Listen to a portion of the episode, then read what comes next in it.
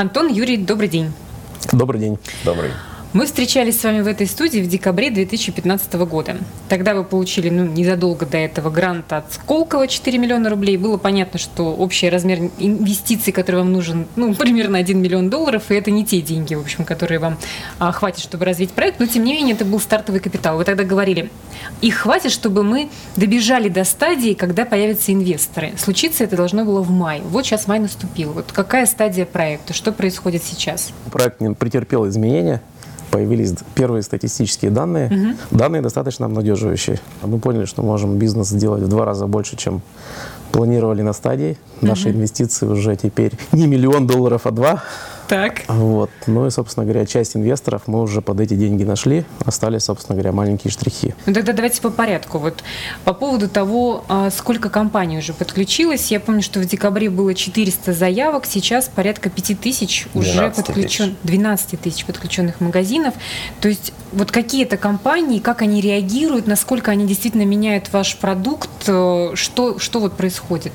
На самом деле, э, среди этих 12 тысяч большая часть, э, ну, там, я бы сказал, 95% это малый бизнес. Угу. Есть среди этих участников, как, к нашему удивлению, очень крупные компании, в том числе сетевые ритейлеры, угу. но это скорее там а, случайность. Случайность, исключение из правил. То есть, как бы вот мы, мы на это не рассчитывали, не ориентировались и делали продукт именно для массового рынка. Нас удивило достаточно сильно, как распределилось это по территории страны. То есть нет э, такого э, единого порыва, да, что ли, вот во всех регионах одинаково. Здесь там, например, Нижегородская область, Алтайский край, которые в лидерах не Ростов и Краснодар, где традиционные uh-huh, розницы, uh-huh. на самом деле, значительно больше по причине особенностей региона сельскохозяйственной.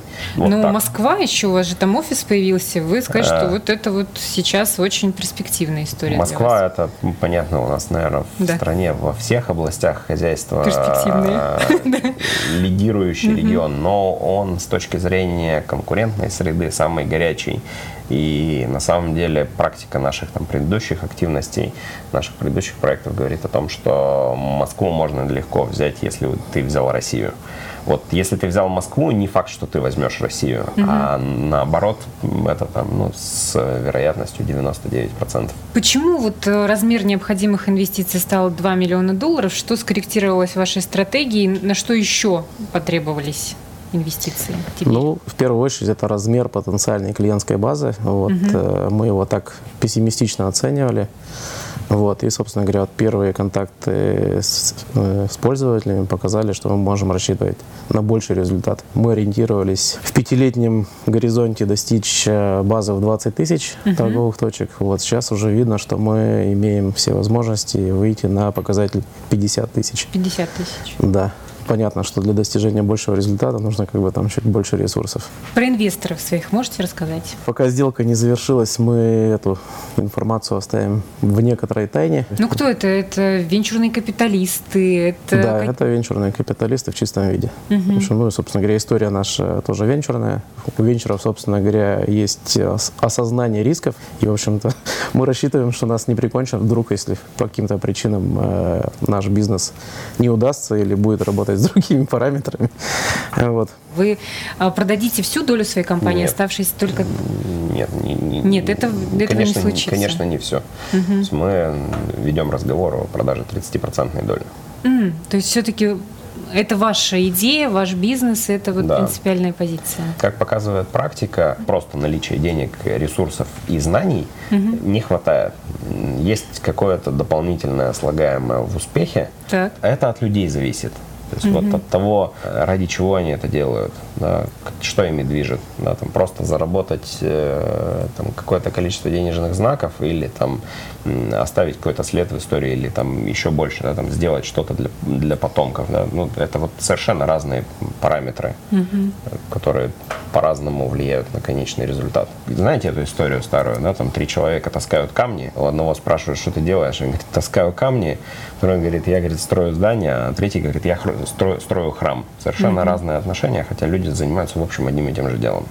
Вопрос в том, что их мотивирует на это. Вы уже говорили, что вам предстоит быстро масштабироваться, и очень важно, чтобы вот в этом процессе компанию не разорвало. Вот что вы предпринимаете, как эту проблему решаете? Ну, тестируем.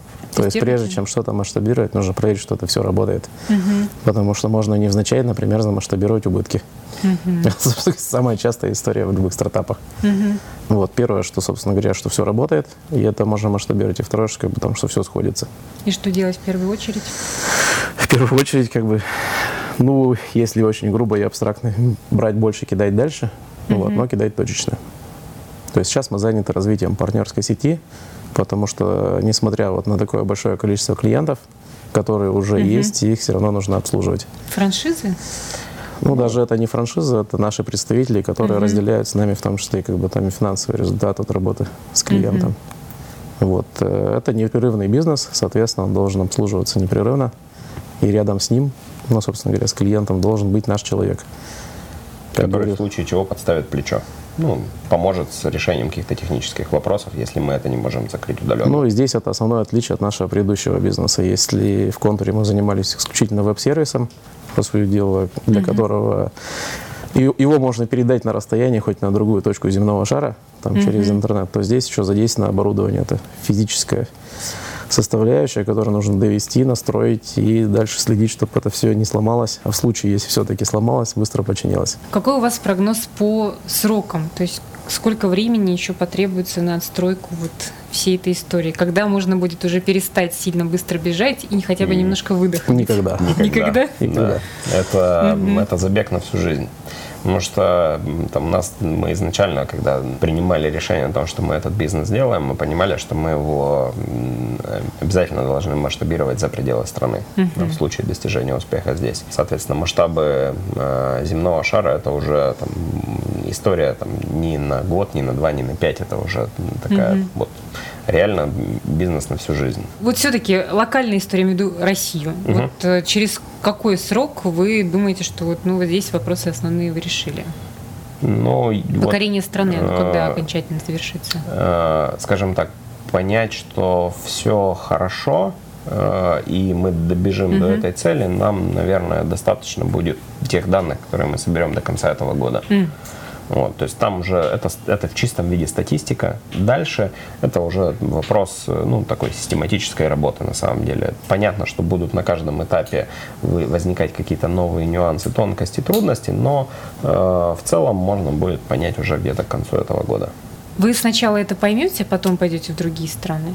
Да, конечно. И в какой и, опять вот, же, это вот к вопросу, да, последовательности к вопросу пойдете? Того, что сказал Юра, нельзя масштабировать убыток. Нужно понять, что ты масштабируешь успех. Как только мы понимаем, что это успех, его можно масштабировать, да, мы начнем движение в регионы, которые похожи на Россию в части устройства малоформатной розничной торговли. Mm-hmm. Это часть стран бывшего Союза, это некоторые страны Европы, со схожей, опять же, э, историей развития малой традиционной розницы. Там, ну, Италия, например. Италия, Испания, угу. Португалия, Чехия. Там, вот во Франции, например, традиционного бизнеса практически нет, все сетями выжжено. Да? Ну, вот как бы другая история, смысла во Францию идти нет. Э, в Азии достаточно много стран, которые имеют хороший потенциал для развития. Ну и вот пока что непонятно, но кажется, что прям э, заманчивая Южная Америка. Угу. То есть Бразилия, Аргентина, они выглядят как там в перспективе нескольких лет очень, очень интересные рынки. Ну, малый бизнес цветет на растущих рынках, конечно же. Как только начинает расти в целом экономика, так, раз, собственно говоря, вслед за ним расцветает малый бизнес. И наоборот, если экономика падает, то малый бизнес в первую очередь как бы подвержен сжатию. Вот это мы наблюдаем, собственно говоря, на российской истории мы видим, что у нас, собственно говоря, начали заваливаться на бок угу. базовые отрасли экономики, на которых страна, собственно говоря, зарабатывает. Там, нефть, газ, там, машиностроения у нас традиционно не было. Вот, единственное, что у нас там более-менее управляется, это сельское хозяйство. Но, в первую очередь, благодаря тому, что валюта наша девальвировалась, и, собственно говоря, экономика продуктов сельского хозяйства сейчас достаточно неплохо выглядит. Ну и плюс ко всему, как бы там мы огородились заборчиком, и некоторые ниши стали вообще полностью свободные. Вот. Да, да, сыр. Вот. Но, с другой стороны, опять же, мы видим, что происходит в магазинах, но это отсутствие конкуренции, опять же, сильно ухудшает картинку на полках наших Покупать холодильниках. нечего. Покупать факт. нечего. На самом деле, да, вот к, к вопросу того же сыра, да, который вот у нас в магазине, ну, прям печальная ситуация на, в Екатеринбурге. В Алтайском крае вообще отличная ситуация с сыром. Там его огромное количество, и производители местного сыра не знают, куда его продать. Ну, то есть вот э, вопрос вроде в небольших расстояниях можно наладить дистрибьюцию, но вот э, появление новых э, кровеносных сосудов – Товаропроводящих товаро, цепочек. Товаропроводящих mm-hmm. цепочек это mm-hmm. сложный, долгий процесс, поэтому э, мало появления вот дефицита да, в какой-то области, мало появления производителя. Нужно еще, чтобы наросла вот, э, кровеносная система. Ну, это, в общем, вопрос времени, я думаю, что тоже случится. Вы озвучили цифру, э, ну вот размер необходимых инвестиций теперь 2 миллиона долларов, как мы помним. А вы просчитывали потенциальный, возможный вот этот ваш безумный доход? Ну, конечно, просчитано. Так. Потому что инвестор дает в первую очередь деньги под доход. И сколько? Инвестор исключительно его интересуют деньги, то есть да, да, результат. Доход внушительный, собственно говоря, по нашей текущей оценке мы в состоянии зарабатывать 3 миллиарда в год оборота угу. с очень внушительной рентабельностью. 3 миллиарда в год. Рублей. Рублей. Да, Рублей, да, конечно. Угу. Вот, может, с точки зрения как бы там сравнения доллара и рубля, угу. сумма, конечно, не очень большая, но это, собственно говоря, для, для России и для угу. Екатеринбурга, в частности, история, в принципе, интересная. То есть это уже средний бизнес, такой достаточно неплохой. Я буду держать за вас пальцы. Это вообще внушает, конечно, оптимизм, когда у людей получается какие-то интересные идеи реализовывать. Поэтому удачи вам, успехов, вот прямо от чистого сердца. Ну, я думаю, что большую долю в нашем успехе как раз э, вот, есть вклад людей, которые держат за нас пальцы и верят в наш mm-hmm. успех. Спасибо вам за это. Ну Спасибо. что, ждем вас в студии, когда вы разбогатеете безумно. Обязательно. Спасибо.